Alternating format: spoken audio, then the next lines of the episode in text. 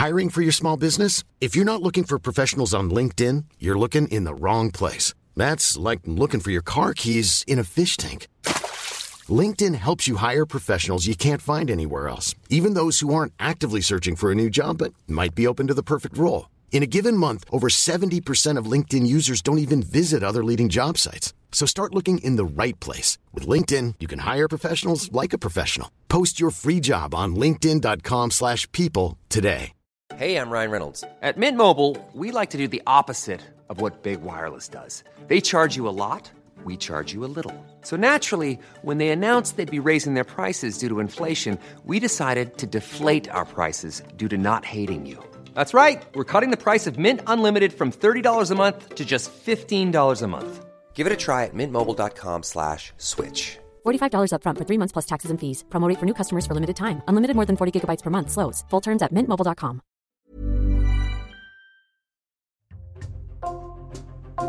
Bonjour, c'est Jules Lavie pour Code Source, le podcast d'actualité du Parisien.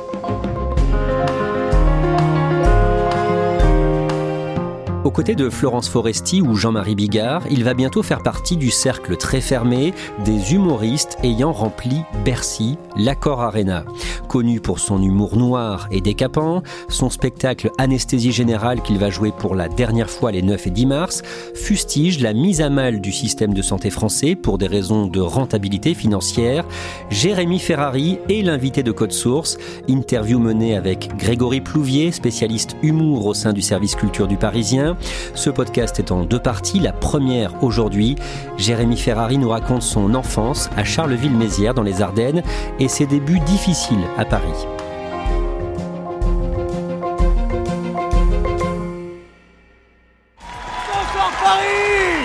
Donc vous l'avez compris, ce spectacle n'est pas un spectacle de dénonciation, c'est un spectacle de vengeance personnelle.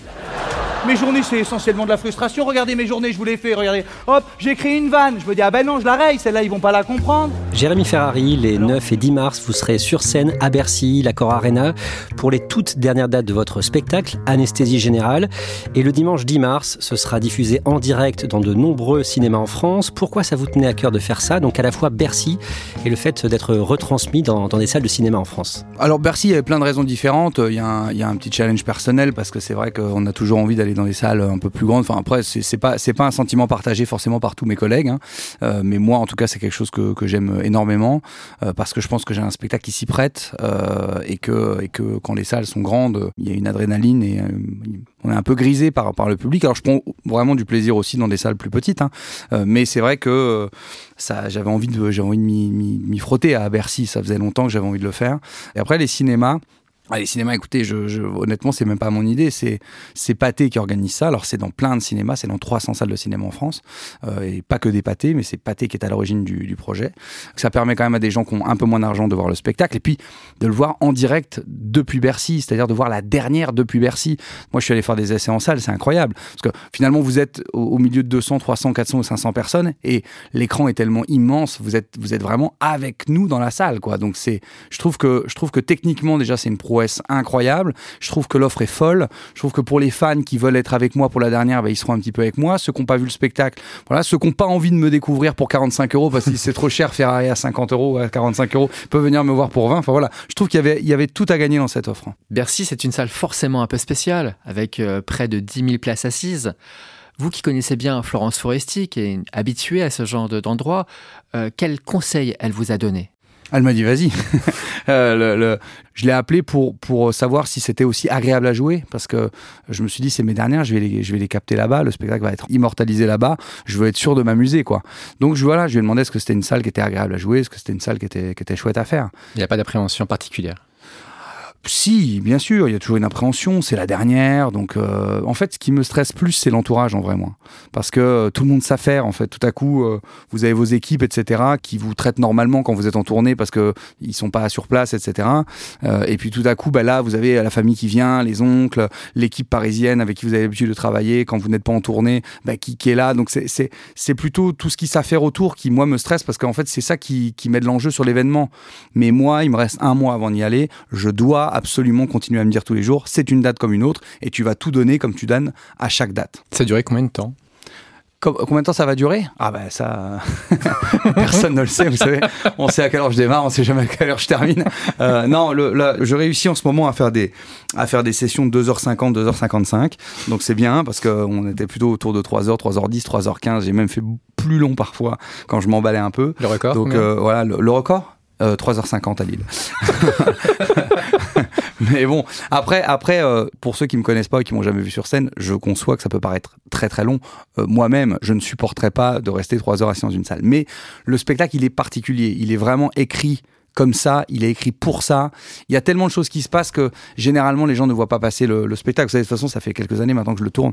Si, si le bouche-oreille avait été mauvais, bon, on l'aurait ah bah, ressenti. Après, je ne referai pas de, de spectacle si long. C'est là, c'est particulier. C'est parce que un spectacle sur la santé, je me fais arrêter par le Covid, je, retourne sur le thème de la santé, je dois rajouter du texte, et puis on arrive à un spectacle de 3 heures. Mais là, je pense que je vais réussir à faire moins de 3 heures. Alors dans ce spectacle Anesthésie Générale, vous vous présentez comme vous êtes, en mentionnant aussi euh, vos failles, vos troubles psychiques, vos anciennes addictions, euh, vous parlez de votre alcoolisme, et du fait que vous n'avez pas bu une goutte d'alcool depuis 2016. Ça permet quoi de vous montrer transparent comme vous êtes réellement? Il y avait plein de raisons à ça. Déjà, j'écrivais un spectacle sur la santé. C'était euh, euh, impossible de ne pas évoquer ce que j'avais vécu, de parler des maladies invisibles, de parler de, des problèmes d'addiction, puisque j'étais passé par là. Et donc, ça n'aurait pas eu de sens euh, de ne pas l'évoquer. ça permettait aussi d'avoir un témoignage, pour le coup, impossible à contredire, puisque c'est le mien. et puis d'avoir un message positif, parce que je suis pas arrivé avec mon ballotin de tristesse en disant, genre, regardez comme je suis malheureux, regardez, regardez tout ce qui m'arrive. je suis arrivé en disant, je vais très bien, voilà ce par quoi je suis passé. Puis, euh, et puis je savais que ça allait aider plein de gens. Euh, vous savez, euh, moi j'ai un profil psychiatrique un peu compliqué normalement pour s'en sortir, avec beaucoup beaucoup de, conflits internes dans ma tête qui, qui, ont tendance en plus à s'amplifier les uns les autres, etc. Donc et, et par-dessus un problème d'addiction, et un métier qui émotionnellement est fatigant. donc donc j'ai vraiment le profil pour, pour finir euh, mal. et, et, et, je m'en suis sorti sans médicaments. Comment? Par la parole essentiellement. Alors évidemment, une, une hygiène de vie irréprochable. Et puis, euh, et puis des psychiatres, des psychanalystes. Voilà, j'ai fait la totale des réunions alcooliques anonymes. Enfin, j'ai beaucoup, beaucoup, beaucoup, beaucoup, beaucoup travaillé et investi de temps et d'énergie pour aller mieux. Euh, mais la parole, ça a été le point de départ. Donc je sais très bien que le fait de m'entendre dire euh, déjà de une que je suis alcoolique, ça permet d'éviter les clichés, parce qu'un alcoolique, c'est pas seulement un mec euh, adossé à un, un coude à un bar à 9h du matin avec un verre de blanc, des cacahuètes et une, tête euh, rougeotte, c'est pas que ça un alcoolique, c'est aussi moi qui paraît être en pleine forme, mais en fait qui boit beaucoup, beaucoup, beaucoup d'alcool et puis aussi euh, de déstigmatiser les maladies invisibles, de mettre un de mettre un visage dessus, parce que les maladies invisibles, comme elles sont invisibles, elles sont euh, mal comprises, mal décelées, mal cernées, mal euh, mal diagnostiquées et mal guéries, évidemment, mal soignées. Depuis quelque temps maintenant, les artistes se libèrent et ouvrent un peu la voie à ça, donc c'est très bien, avec ce que ça comporte aussi. Hein. C'est-à-dire qu'on a un peu à boire et à manger maintenant, mais, mais c'est pas grave. Il vaut mieux il mieux qu'il qu'il y ait une grande parole avec parfois un peu d'exagération que pas de parole du tout. Alors avec Grégory Plouvier, que vous connaissez euh, très bien, spécialiste humour euh, du Parisien, on va vous demander de nous raconter le chemin que vous avez euh, parcouru avant de pouvoir faire ça sur scène, dire tout ça sur scène. Vous êtes né Jérémy Larzilière le samedi 6 avril 1985. Ah, mais je savais même pas que c'était un samedi, oui, vous me l'apprenez. je savais que vous allez, non, que vous allez l'apprendre. À quelle heure À Villers-Semeuse. J'ai pas l'heure, j'ai essayé de chercher, mais j'ai pas... 11h45. L'heure de l'apéro. c'est vrai L'heure de l'apéro. Donc naissance à Villers-Semeuse dans les Ardennes. Ferrari, c'est votre nom de scène. Déjà, pourquoi ce choix Ferrari C'est le nom de ma maman. En fait, euh, mon père s'appelle Larzilière, ma mère s'appelle Ferrari. Et euh, bon, Larzilière, c'est c'est pas très joli, c'est long à écrire, c'est compliqué, voilà. Vous grandissez à Charleville-Mézières et vos parents tiennent une supérette, un Spar, je crois. Ouais, ça a changé, ça a changé plein de choses. Plusieurs fois. Je sais pas sur quoi on a terminé. Je sais, je sais pas sous quel nom ça s'est, euh, c'est, ça a été, ça a été fermé. je ne sais pas sous quel nom ils ont chuté, mais oui, ça devait être Spar à l'époque, je pense. Décrivez-nous le, le quartier de Charleville-Mézières où vous grandissez, donc le quartier de Manchester. Quel souvenir vous en avez? Oh bah euh, c'est un, quartier populaire de province. Hein. Euh, c'est vrai qu'on a, on a souvent l'image euh, euh, la plupart du temps, quand on filme des cités, on va filmer des euh, gros quartiers de Marseille ou des gros quartiers euh, en banlieue parisienne parce que c'est impressionnant. Il y a de très très grandes tours et les quartiers, c'est pas que ça. c'est aussi plein, plein, plein, plein, plein de petites tours avec pas grand chose dedans. Moi, mon quartier, il y avait, rien. Hein. Il y avait un, il y avait le magasin de mes parents. À côté, il y avait un bureau de tabac, une petite boulangerie et c'était tout quoi. Et après, on avait, rien dans le quartier. On avait, ils ont construit un skatepark vite fait. Il y avait rien dans mon quartier. Ça fait partie des, des régions un peu abandonnées. Donc ce sont des endroits difficiles où il y a beaucoup, beaucoup, beaucoup, beaucoup de chômage, beaucoup de voilà, il y, a, peu de moyens. Et si vous allez dans les quartiers, bah, c'est évidemment encore plus. Alors donc il y a toute une partie de la population qui s'en sort bien et qui, a du taf et ça va. Et puis vous avez des gens écrasés par la vie. Dans ce, contexte, pas forcément facile tous les jours, euh, paraît-il que, votre mère a un sens de l'humour très développé. Est-ce que c'est elle qui vous a donné un peu le virus du rire? Oui, ma mère, euh, ma, toute ma famille, en fait, euh, mon oncle Grégory qui était bouché euh, dans, le, dans, dans, le magasin, qui est toujours bouché maintenant, bah ailleurs, parce que le magasin de mes parents a, a, coulé, mais qui me faisait mourir de rire. Ma mère aussi, effectivement, est, est, très, très, très, très, très, très drôle. Quel, quel genre de blague elle faisait? Ma mère, elle me faisait toujours, en fait, elle me, on, on, se voyait pas beaucoup parce qu'il travaillait toute la journée, du matin au soir, même le dimanche, donc je voyais juste un peu ma mère le soir et mon père, des fois, je le voyais même pas du tout parce que quand je quand j'allais me coucher, il dormait, il rentrait seulement. donc, mais ma mère, elle me faisait toujours des, elle me faisait toujours des, farces en fait. Mais comme moi, j'avais déjà capté l'humour noir, euh, c'était le grand truc de ma mère. Ma mère, un jour, au-dessus de chez mes parents, en fait, euh, vivait mon, arrière-grand-mère, euh, qui était euh, remariée avec un monsieur. Que, moi, j'ai connu que lui, donc on l'appelait pas arrière-grand-père, on l'appelait parrain. Je n'ai jamais compris pourquoi on l'appelait parrain, mais enfin, c'est tout. C'était le mari de mon arrière-grand-mère. Et puis un jour, ma mère, ça, c'était son grand truc. elle devait voir que je m'ennuyais, puis elle me dit, mais tu sais que tu sais que parrain, il a un jumeau? Alors bon, vous, vous, voyez pas la tête de mon grand-père, mais enfin, on est vraiment sur une très très très très très vieille personne. Hein. Euh, je pense qu'il avait 90 ans, un truc comme ça. J'ai ah bon, il a un jumeau, elle dit mais tu sais qu'il vit là en fait, hein. il vit il vit là, euh, par un, il vit juste au-dessus de, de, de chez eux, quoi, juste au-dessus en fait. Mais je dis pas possible, au-dessus c'est un grenier. Mais dit mais il, vit dans le grenier, il vit dans le grenier. Je dis ah bon, il vit dans le grenier. Et bon, moi je sais qu'elle raconte que des conneries, donc déjà je me marre. Je dis ah bon, il vit dans le grenier? Elle dit ouais, il vit dans le grenier. Elle dit est-ce que tu veux que je te le présente? Je dis bah oui, enfin, quand même, c'est c'est d'accord. Bah alors allons-y. Alors on monte, on monte dans le grenier.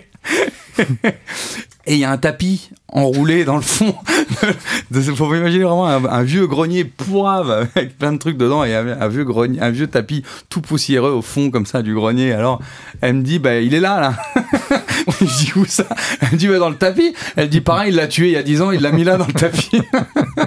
voilà ma mère c'était que des conneries comme ça. Mais il faut bien comprendre que moi à ce moment-là j'éclate de rire en fait je pleure de rire. Elle, elle faisait que des conneries comme ça, de se moquer, de rire, de dédramatiser des situations.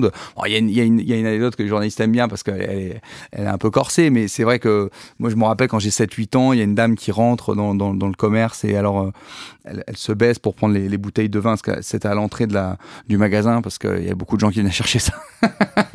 on l'a mis, à l'entrée du magasin et puis euh, donc elle se baisse pour vraiment prendre la bouteille de rosé la moins chère, il devait être à je sais pas 50 centimes ou je sais pas le litre et alors elle tombe dans les mais il est 8 heures du matin, moi j'attends pour aller à l'école et elle tombe dans les bouteilles de rosé parce qu'elle est complètement ivre et elle se relève, elle se relève, moi je la vois quoi. Elle est pleine de vin, enfin voilà quoi, elle est pas bien quoi. Elle est au milieu des bouteilles de rosé éclatées par terre. Heureusement elle s'est pas blessée, mais bon. Et donc moi je suis un peu choqué quand même parce que je suis jeune et puis je, je la regarde je dis mais il y a ma mère à côté de moi et je dis mais pourquoi elle boit comme ça la dame quoi? Et ma mère elle dit bah t'as vu la tête qu'elle a, qu'est-ce que tu veux qu'elle fasse d'autre? Donc voilà, nous on avait cette euh, on a ce truc-là en fait. Euh, et, mes parents pourtant étaient euh, et sont les gens les plus gentils de la terre. C'était des commerçants de quartier qui aimaient leurs clients, euh, qui les écoutaient parler, qui, les, essayaient de les aider au maximum. Et c'est le sens de l'humour en réalité. L'humour noir, etc. On est tout le temps en train de dire que l'humour noir est clivant ou segmentant, mais c'est pas si vrai que ça. Et surtout, c'est l'humour qu'on fait dans la vie, parce que c'est celui qui fait du bien. C'est celui qui permet de regarder la réalité telle qu'elle est et d'en rire. C'est le plus exutoire des humours. Vous avez déjà raconté qu'à l'école, vous étiez ce qu'on appelle un mauvais élève. Mais ça veut dire quoi concrètement? J'étais très, euh, j'étais très taciturne. Euh, j'étais euh, très malheureux à l'école. Déjà parce que je comprenais pas ce que je faisais là. J'avais vraiment l'impression qu'on m'enfermait et qu'on m'obligeait à apprendre des choses par cœur dont je ne voyais absolument pas l'utilité. Donc c'était très difficile euh, dans ma tête. Et en vieillissant, c'était de pire en pire. le lycée, je me rappelle que ma mère, elle me déposait au lycée le matin. Je pleurais tous les matins en y allant. Alors qu'il s'y passait rien, hein. j'étais pas harcelé, j'étais pas. C'était le carcan. Le, le... Car, le, carcan, j'avais l'impression qu'on me torturait l'esprit en fait, de m'asseoir dans une classe à écouter des choses que je comprenais pas, euh, avec lesquelles j'étais pas forcément d'accord. Dès qu'on a commencé à faire du débat, du français, j'étais pas d'accord avec ce qu'on nous racontait, j'étais pas d'accord, j'étais pas d'accord avec la méthode, j'étais pas d'accord, j'étais d'accord avec rien en fait. J'étais très très malheureux. Et là, le premier déclic, c'est le théâtre et notamment les cours donnés par un certain Bruno Ognon. Qu'est-ce qui vous a apporté? Alors ça a commencé un peu plus jeune, parce que ça a commencé en CM1. Euh, il y avait une classe théâtre. Et là, c'est le seul moment en fait à l'école où je me sens bien en fait, parce que là, pour le coup, je trouve ça ludique, je trouve ça intéressant, je trouve ça stimulant et c'est facile.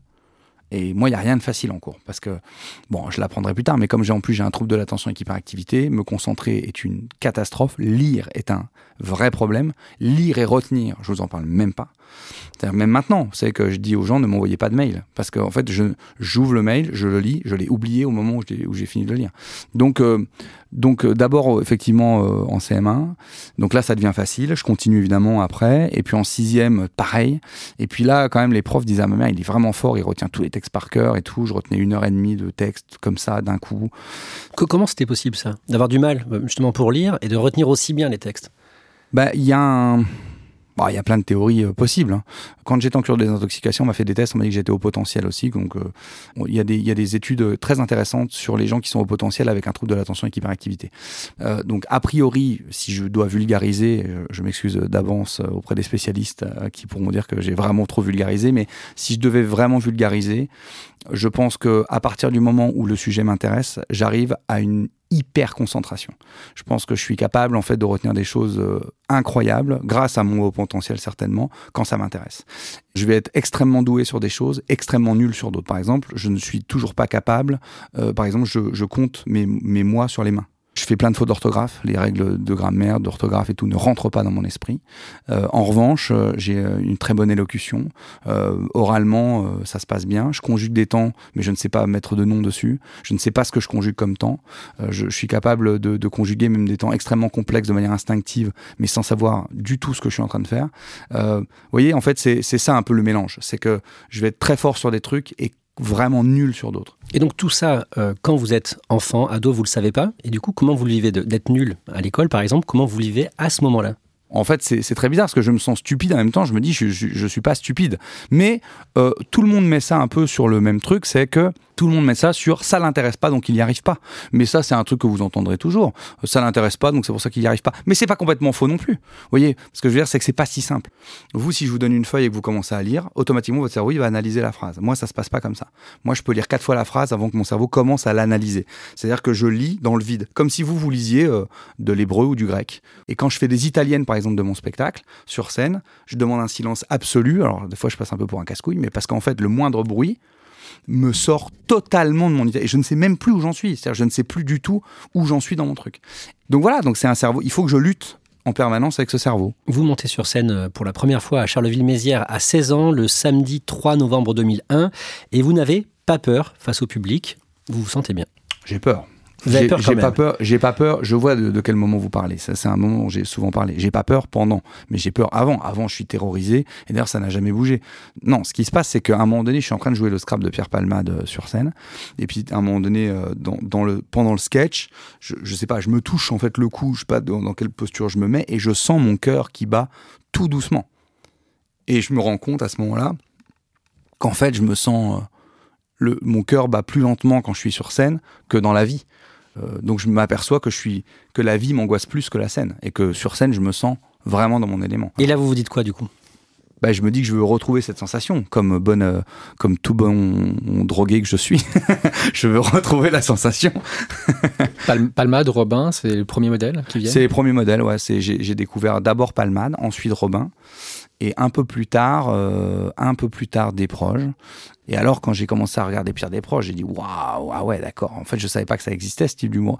Desproges, il avait mis les, il avait mis les curseurs tellement loin. J'ai dit ah ouais, ça, ça me plaît beaucoup, beaucoup. Quand il faut faire des choix, on peut pas être partout à la fois. Hein. Comme disait, comme disait Himmler en quittant Auschwitz pour aller visiter la Hollande, on peut pas être à la fois au four et au moulin.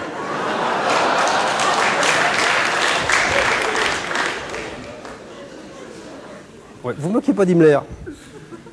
peut revenir. En plus, Himmler, c'était pas un con, hein, lui non plus. Hein? Ah, Non, tu rigoles. Himmler, c'était un homme capable d'une grande concentration. Vous quittez l'école en seconde. Comment vos parents ont réagi à ça? Parce que c'est quand même une grosse responsabilité de laisser euh, un adolescent, euh, entre guillemets, dans la nature c'est pas une décision, c'est un pari qu'ils ont perdu. Donc ils n'avaient pas le choix. Euh, mes parents voulaient, comme tous les parents, que j'aille au moins jusqu'au bac. Cette fameuse phrase va au moins jusqu'au bac.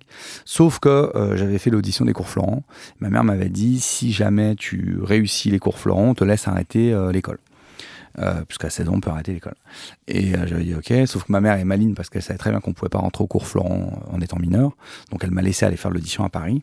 Sauf qu'a priori, à l'audition, j'ai été tellement bon que François-Xavier Hoffman, que je salue, euh, m'a proposé d'avoir une dérogation pour euh, être le plus jeune euh, étudiant des cours Florent, euh, voilà, sans passer par l'année de prépa. Donc j'ai été le plus jeune euh, étudiant des cours Florent, parce que je suis rentré au cours Florent à 17 ans, en première année. Et donc quand je suis sorti de, l'audition, j'ai appelé ma maman, je lui ai dit que j'avais pas été pris, elle a fait semblant d'être triste, et puis après je lui ai expliqué qu'en fait j'avais été pris, et, elle a fait plus ou moins semblant d'être contente.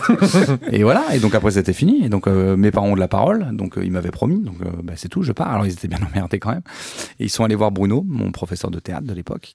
Et ils vont aller voir Bruno. euh, donc lui, vous en parlera mieux que moi, mais parce que lui, il, il explique que c'est quand même difficile. Quoi. Il a deux, il a, il a des parents qui viennent le voir en disant Est-ce qu'on peut laisser mon fils sans diplôme, mineur, partir à Paris? Est-ce qu'à votre avis, ça va marcher? On est quand même plus ou moins sur un loto. C'est une Donc, grosse responsabilité. C'est une grosse responsabilité. Il est professeur de théâtre depuis toujours, donc c'est une question qu'il avait l'habitude d'entendre. Et c'est la première fois, d'après lui, qu'il a dit euh, Vous pouvez le laisser partir sans crainte, je suis absolument convaincu que ça va marcher. Donc, euh, donc voilà, donc mes parents m'ont laissé partir, mais ils ont eu plein de critiques, mes parents. Vous savez, euh, l'école, euh, les amis, euh, les, les gens n'étaient pas trouvaient que mes parents étaient fous de, de me laisser partir. Les débuts au cours Florent ne sont pas idylliques. Vous, Non. êtes face à des profils qui sont pas forcément les mêmes que, que, que le vôtre. Bah, je déchante. Je déchante parce qu'en fait, euh, moi j'ai l'impression que je, je, je rentre, si vous voulez, dans une école d'élite où je vais rencontrer euh, des Gérard Depardieu, euh, des.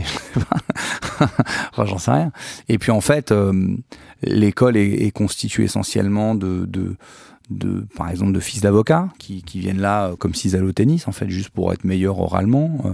Donc, vous vous rendez compte qu'en fait, vous, euh, vous avez atteint une espèce de, de, de, de rêve et vous vous rendez compte que votre rêve à vous euh, c'est juste un hobby pour euh, pour la plupart d'entre eux quoi. Donc ça, ça- et puis la et puis la deuxième année alors là je suis carrément tombé sur un mec de la comédie française qui nous a expliqué que le one man show c'était un sous-art. Donc on s'est pas très bien entendu et puis euh, et je, me suis fortement disputé avec lui, je suis parti. À cette époque, vous multipliez les, les- les jobs, hein, les petits boulots, euh, déménageurs, groom, agent de sécurité, voiturier, conseiller télécom. Qu'est-ce qu'elle représente cette, euh, cette période-là, euh, ces expériences-là pour vous? Pour moi, c'est vraiment la vie normale. hein. Je vous dis, euh, bah, il faut travailler. J'ai été élevé comme ça, avec des gens qui travaillaient, qui faisaient des métiers difficiles. Autour de moi, il y avait que des gens qui faisaient des métiers difficiles, qui se levaient à 5 heures. Pour moi, c'était un non-sujet. Il fallait juste que j'aille travailler. J'ai fait tout ce qu'on peut faire sans diplôme, je l'ai fait. Et après, je suis arrivé chez Orange parce que j'ai menti sur mes, sur mon diplôme, euh, parce que en fait, je me suis dit, mais personne va vérifier que j'ai. Quand je voyais les Mongols qui se présentaient avec le bac, j'ai dit, en fait, je vais rajouter bac. euh, j'ai inventé des trucs, j'ai mis des trucs sur mon CV. euh, et puis après, il fallait vendre. Donc j'étais très bon vendeur. Donc même, je pense que si on m'avait, vous savez, chez Orange, j'avais une, parce que on- je travaillais au front. Alors le front, c'est le premier service client, quoi, quand vous avez un problème. Mais en fait, les gens du front sont, en fait, en vrai, on est des commerciaux. On a un premier degré de formation sur tous les petits problèmes que vous pouvez avoir. Mais nous, notre but, en vrai, c'est de vendre. Bon, moi, je faisais le con avec les gens, quoi. Le- je sais pas, euh, la femme, elle m'appelait, elle me disait mon téléphone, il clignote. Je disais, couchez-vous, couchez-vous. moi, je faisais que des conneries comme ça. Moi, je faisais marrer les gens, quoi. Et j'étais extrêmement bon vendeur. Donc, j'avais des scores. D'ailleurs, j'ai été premier vendeur de France. Ils m'ont offert un voyage. Le premier voyage que j'ai, que j'ai eu, c'est chez Orange parce que j'avais battu des records de vente et de pérennité. Alors, ça, j'y tiens. Bah, la pérennité. C'est-à-dire qu'en fait, on n'était pas payé sur nos ventes parce qu'on avait un, comme un pourcentage sur nos ventes. Mais on ne touchait le pourcentage que si le client avait gardé le produit trois mois. Ça veut dire qu'on avait une pérennité. Donc, c'est bien parce qu'en fait, ils vérifiaient qu'on vende pas n'importe quoi et si le client euh, dégageait le produit, c'est qu'on n'avait pas bien vendu, pas bien conseillé. Et moi, j'avais une pérennité euh, monumentale parce que je vendais bien, je vendais nécessaire aux gens. Je crois que je devais avoir un fixe à, je sais pas, à 1004, 1005, un truc comme ça. Et puis, bah, du coup, avec mes, avec mes primes, j'arrivais à, doubler mon salaire parfois, quoi. Donc, euh, donc du coup, c'était super. et d'ailleurs, je me rappelle à cette époque-là, ma mère elle m'a dit, mais essaye d'avoir un CDI parce que elle croyait plus du tout dans le fait que ça allait marcher pour moi dans l'humour. Elle s'est dit, il prend 2005 par mois chez Orange, absolument qu'il ait un CDI. Pendant ce temps, vous continuez le théâtre. Vous jouez notamment Arthur Rimbaud, la grande figure de Charleville-Mézières, dans une pièce écrite par Bertrand Mathieu. Ça, ça vous est quoi de jouer Arthur Rimbaud? Bertrand a imaginé la rencontre entre Rimbaud et Van Gogh parce que quand euh, bah, Rimbaud a 19 ans, il quitte Paris, il se retrouve à Londres, il est en chagrin d'amour, il vient de quitter son amoureux qui s'appelle Germain. Et en fait, dans la rue d'Arthur Rimbaud, il y a un bar. Et euh, un peu plus loin de ce bar, il y a Van Gogh qui habite. Ça, ce sont des faits historiques. Donc, euh, Van Gogh et Rimbaud habitaient dans la même rue et à équidistance, il y avait un bar. Et on sait à quel point les deux aimaient beaucoup boire. Donc, on a peine à croire qu'ils se sont pas rencontrés un jour au moins euh, dans ce bar. Et donc, Bertrand Mathieu imagine la rencontre entre Van Gogh et Rimbaud. Et pourquoi c'est intéressant? Parce que à ce moment-là, Rimbaud n'écrira plus jamais de sa vie, parce que tout ce que vous connaissez de Rimbaud, ça a été écrit très jeune. Van Gogh n'a pas commencé à peindre. Donc, vous avez un Van Gogh qui travaille dans la galerie d'art de son frère, qui est plein d'optimisme, etc. Et vous avez Rimbaud qui euh, est totalement l'inverse, qui est en, une grave dépression, d'une noirceur abominable, etc. Et donc, il imagine la rencontre entre les deux. Donc, euh, j'ai la chance de jouer euh, cette pièce pendant un petit moment. Et c'était une expérience euh, incroyable parce que aussi je me reconnaissais déjà dans le personnage de base, euh, dans sa noirceur, dans sa mélancolie naturelle, et puis aussi parce que il décrivait en plus sa mélancolie dans le décor de mon enfance, puisqu'il il a grandi à Charleville. Donc non seulement la mélancolie me parlait, et en plus le décor autour c'était le mien. Donc c'était une expérience incroyable, un petit peu difficile, mais euh, mais incroyable. Comment se passe ensuite le, le début de cette carrière? Bah, très très mal. hein. De mes 17 à mes 25 ans, euh, j'arpente les cafés-théâtres, les festivals d'humour, les plateaux d'humour. Je toque à toutes les chaînes de télévision, de radio. Je contacte des producteurs. Je, j'ai des- j'ai des, je me rappelle, j'avais des sacs de VHS à l'époque. J'allais toquer aux portes et je donnais des VHS de moi. Ça a commencé à être vraiment dur à vivre à 22, 23, 24 ans parce que là, je vieillis, mes parents perdent le magasin, euh, j'ai vraiment pas d'argent. euh, Là, ça commence à me peser. Je vis, je vis. Enfin, ça, ça commence vraiment à être dur. J'arrive plus à payer mon loyer. euh, Je me dis que j'y arriverai pas, quoi. À cette période-là, euh, il y a même la possibilité d'aller euh, faire votre vie ailleurs. Pourquoi pas au Mexique, même, j'ai vu. En gros, euh, moi, je jouais dans des petits cafés théâtres, ça marchait pas. Je jouais devant quatre personnes, cinq personnes. Bon, voilà. Enfin, je faisais le, le- le truc classique. Et euh, j'ai un pote à moi qui avait trouvé un bon plan. Alors, je mets des guillemets à bon plan. Toute façon, les bons plans, faut toujours mettre des guillemets. Euh, il bossait dans une boîte au Mexique, à Cancun. En fait, à Cancun, les, les gens sont un peu méfiants quand même de là où ils vont, de qui ils vont, de, de ce qu'ils boivent, etc. Et, donc, lui, il faisait rabatteur un peu pour les touristes, justement, anglais, français. euh, donc, il prenait des blancs, il prenait des européens pour se mettre devant les boîtes, et puis euh, rameuter un peu. Et donc, euh, c'était hyper bien payé, mais parce que c'était hyper dangereux, parce que comme les boîtes, c'est tenu par des mafias, régulièrement, il y a des mecs qui arrivent et qui calachent l'aventure de la boîte de nuit. Mais bon, du coup, c'était hyper bien payé, logé, euh, tu faisais la fête, tu rencontrais des filles. Bon, euh, j'ai dit, ouais, attends, j'ai 23 ans, là, je vis dans un appart, j'ai pas de chauffage, pas de copine, j'ai pas d'argent. Euh, donc là, je peux aller au Mexique, boire des coups, euh, rencontrer euh, des filles, euh, gagner de l'argent. Bah, écoute, allez.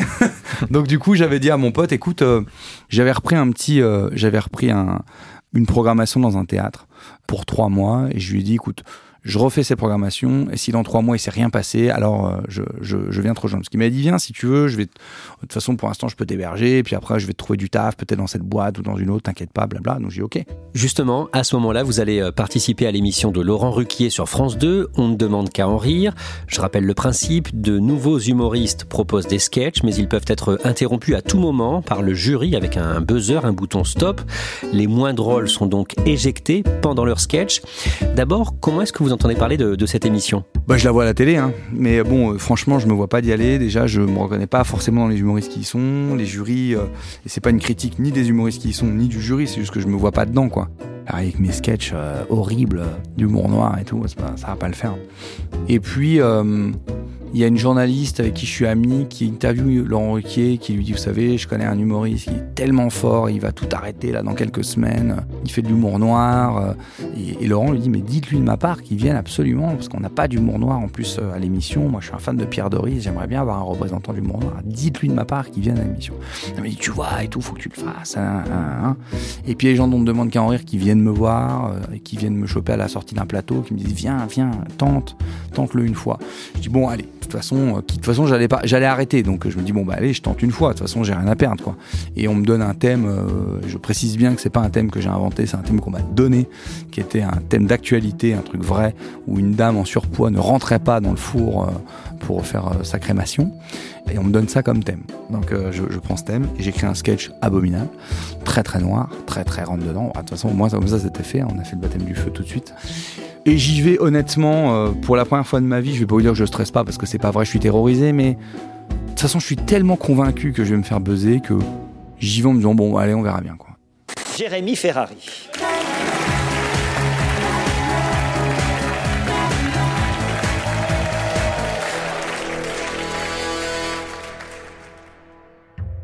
Dans le prochain épisode de Code Source, Jérémy Ferrari va nous raconter en détail sa prestation dans On ne demande qu'à en rire, la suite de sa carrière il va aussi revenir sur ses addictions et ses maladies invisibles, désormais diagnostiquées.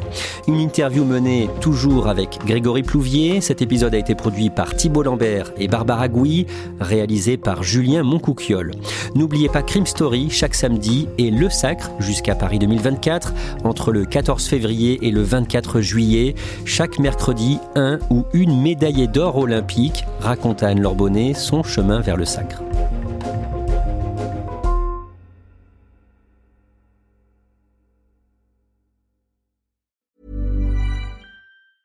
Small details are big surfaces. Tight corners are odd shapes. Flat, rounded, textured, or tall. Whatever your next project, there's a spray paint pattern that's just right.